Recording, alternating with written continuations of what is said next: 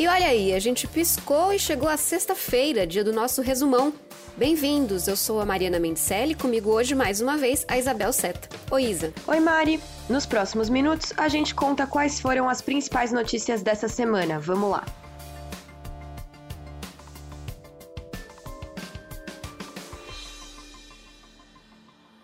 O Brasil passou dos 2 milhões de casos do novo coronavírus. O país levou quatro meses para chegar a um milhão de infectados, mas só 27 dias para esse número dobrar. O presidente Jair Bolsonaro está entre esses casos. Inclusive, ele contou nas redes sociais que fez um segundo teste essa semana e que deu positivo de novo para a Covid. O presidente continua trabalhando remotamente do Palácio da Alvorada. Em relação ao número de mortes pelo novo coronavírus, o Brasil teve um aumento de 6% na média móvel, com 1.081 óbitos nessa quinta, a maior média móvel da pandemia pelo quarto dia seguido. Os estados da região Sul, os da região Centro-Oeste e ainda Minas Gerais, Rondônia, Tocantins e o Distrito Federal apresentaram alta nas mortes. Outros 10 estados estão com um número estável e 7 registram tendência de queda. Mais de 77 mil pessoas já morreram de Covid-19 no Brasil. E além do Brasil e dos Estados Unidos, a Índia se tornou nesta sexta-feira o terceiro país a ultrapassar o marco de um milhão de casos da doença. As contaminações estão acelerando muito na Índia, que é o segundo país mais populoso do mundo, depois de um confinamento rigoroso que durou 70 dias. Aí, por causa da alta, algumas regiões voltaram a impor quarentena.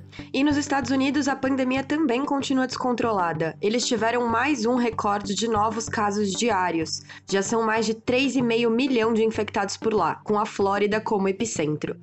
O presidente Donald Trump apareceu de máscara pela primeira vez no último sábado. E ele agora faz pressão pela reabertura total das escolas no país. Até ameaçou cortar o financiamento federal daquelas que se recusarem a abrir. E voltando ao Brasil, como eu falei, o presidente Bolsonaro participou de forma virtual da cerimônia de sanção do novo marco do saneamento. A nova lei deve aumentar a presença de empresas privadas no setor do saneamento básico. Hoje, a maioria desses serviços é feita por empresas públicas estaduais. A ideia com o marco é aumentar a concorrência e conseguir levar a coleta de esgoto para 90% da população e também fornecimento de água potável para 99% da população até 2033. Hoje, metade da população não tem coleta de esgoto no Brasil. Água limpa e tratada chega na sua torneira? Não. Como é que vocês fazem para ter acesso à água? Nós pegamos os baldes, pegamos os galão, vamos buscar em outros lugares para poder pedir doação de água para poder estar aqui, trabalhar, lavar uma mão, fazer uma alimentação. E nessa quinta, a revista Science publicou um estudo que mostra que até 22% da soja e pelo menos 17% da carne bovina que são produzidas na Amazônia e no Cerrado e exportadas para a União Europeia podem ter rastros de desmatamento ilegal. Como a gente já falou aqui no resumão, a política ambiental brasileira preocupa investidores internacionais e grandes empresas nacionais. A situação atual, de alta no desmatamento e nas queimadas, tem sido um dos entraves para a aprovação do acordo comercial entre a União Europeia e o Mercosul. Pois é, Isa, por causa dessa pressão, o governo Bolsonaro publicou nessa semana um decreto que proíbe queimadas em todo o país por 120 dias. Segundo especialistas, a medida só vai reduzir de fato os focos de incêndio se houver fiscalização. Segundo o vice-presidente Hamilton Mourão, que é quem comanda o Conselho Nacional para a Amazônia Legal, o governo deve encaminhar para o Congresso um pedido de crédito extraordinário para manter a operação de garantia da lei da ordem, que enviou militares para a floresta em maio para desarticular organizações criminosas de madeireiros e garimpeiros. Só que junho teve o maior número de alertas de desmatamento para o mês em cinco anos, isso segundo o Instituto Nacional de Pesquisas Espaciais.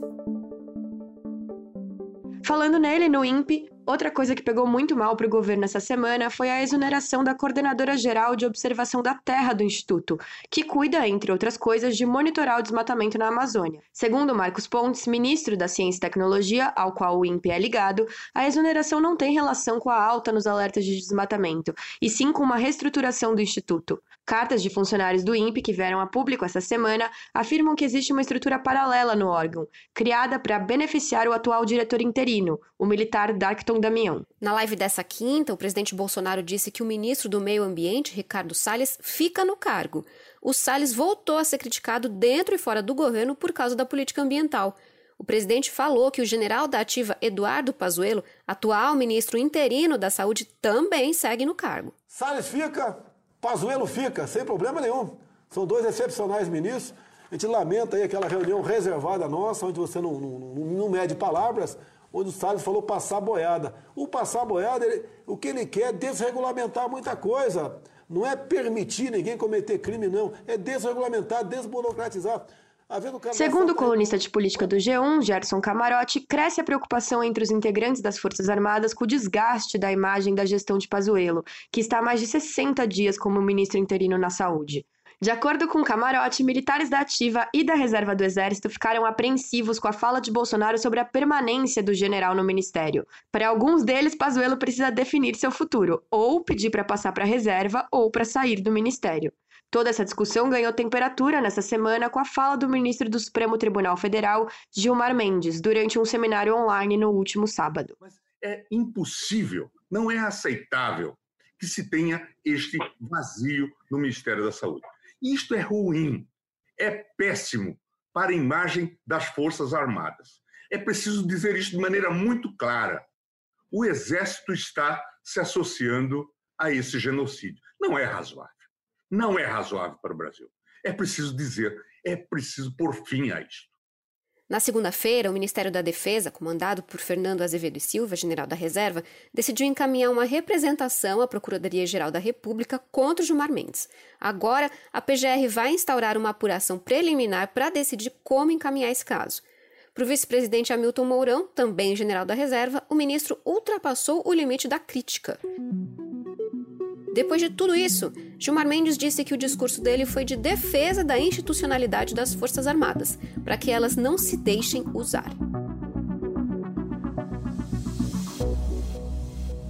Eu me debatendo, quanto mais me debatia, mais ele apertava a botina no meu pescoço. Essas foram as palavras que a dona de um bar na capital paulista usou para descrever a agressão que sofreu por policiais militares. O Fantástico teve acesso a um vídeo que mostra o flagrante da abordagem feita por um policial, que pisa no pescoço da mulher negra de 51 anos para imobilizá-la. Os policiais alegam que foram atacados com uma barra de ferro e que estavam se defendendo. Nessa quarta, um levantamento do G1 e da Globo News, com base em dados da Corregedoria da Polícia Militar, revelou que de janeiro a maio deste ano, 442 pessoas foram mortas por PMs no estado de São Paulo. É o maior número para o período desde o início da série histórica, em 2001. E sobre aquele caso do menino Miguel, nessa terça, o Ministério Público de Pernambuco denunciou Sari Corte Real, a primeira-dama de Tamandaré, por abandono de incapaz com resultado de morte. Com isso, ela virou ré no caso e tem até 10 dias para responder à acusação. Sari estava responsável pelo Miguel, de 5 anos, que caiu do nono andar do prédio de luxo em que ela vive no Recife. Ele era filho da ex-empregada doméstica dela. A mãe do Miguel tinha saído para levar o cachorro da patroa para passear.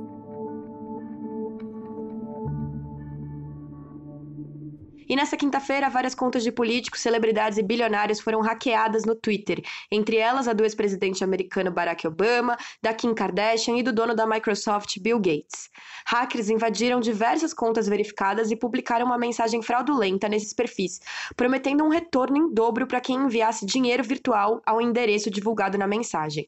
Esses posts já foram deletados da maioria dos perfis, mas se estima que cerca de 650 mil reais já foram enviados para essa carteira de bitcoins. O Twitter informou que está trabalhando nas correções do sistema e que, por isso, os posts ainda podem apresentar uma instabilidade.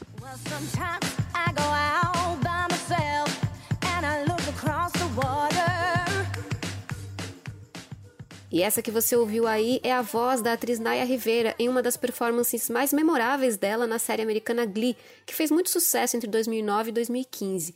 A Naya estava desaparecida desde a semana passada depois de sair num passeio de barco num lago na Califórnia com o filho de 4 anos, que depois foi achado sozinho no barco.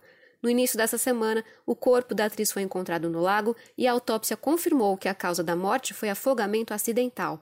A Naya tinha 33 anos. E no último domingo, a atriz americana Kelly Preston morreu aos 57 anos devido a complicações de um câncer de mama, depois de uma batalha de dois anos. Kelly era conhecida por seus papéis em filmes como Irmãos Gêmeos e Jerry Maguire, A Grande Virada. Ela deixa o marido, também ator John Travolta, e os dois filhos.